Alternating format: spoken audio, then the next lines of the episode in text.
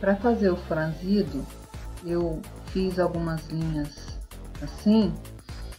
É, a partir do centro eu marquei de um, um centímetro e meio. Cada, cada marcação dessa tem um centímetro e meio.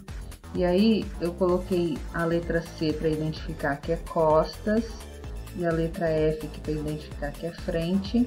E cada um eu fui numerando. Então eu botei 1, 2, 3, 4, 5, 6, 7. Ou seja, tem uma, duas, três, quatro, cinco, seis linhas riscadas assim.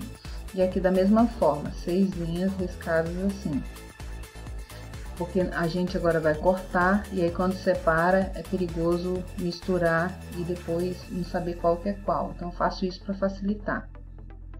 Nas linhas que foram traçadas, você vai cortar de baixo até em cima, destacando do molde. Eu já, já fiz aqui um, um lado e aí terminando aqui o outro.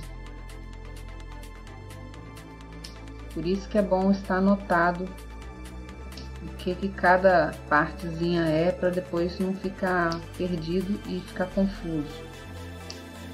Você vai traçar uma linha reta assim, e aí as partes que foram cortadas, no caso aqui eu estou com o lado frente, você vai encostar a linha reta da base aqui nessa linha reta que foi feita aqui. Então eu coloquei o primeiro pedaço aqui e a partir dele eu marquei meio centímetro e coloquei o segundo pedaço. E aí eu fui sucessivamente.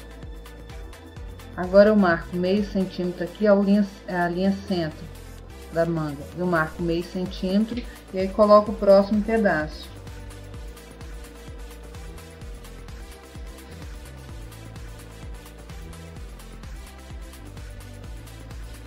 Tem que encostar a linha central da manga aqui, ó.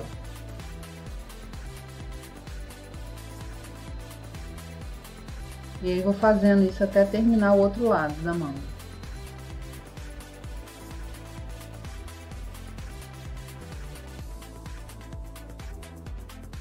Essa manga ela vai ficar com franzido em cima e franzido embaixo.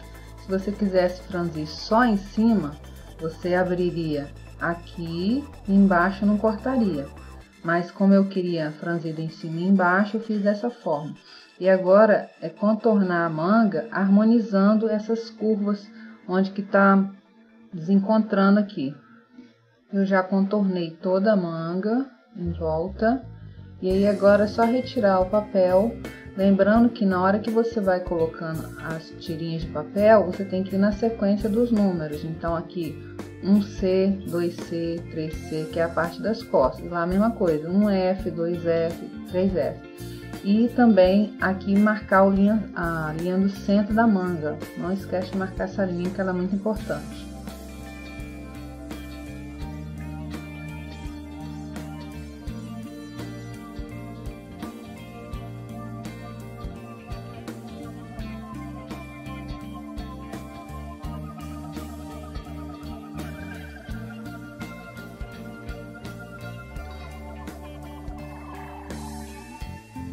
Coloque todas as informações no molde. Essa linha aqui é o fio do tecido. Você pode marcar assim também, ó, um franzido, significando franzido. Eu coloquei aqui em cima e aqui embaixo. E essa manga a gente, a gente escreve cortar duas vezes. E aí você tem um molde de blusa fácil e que fica bem bacana.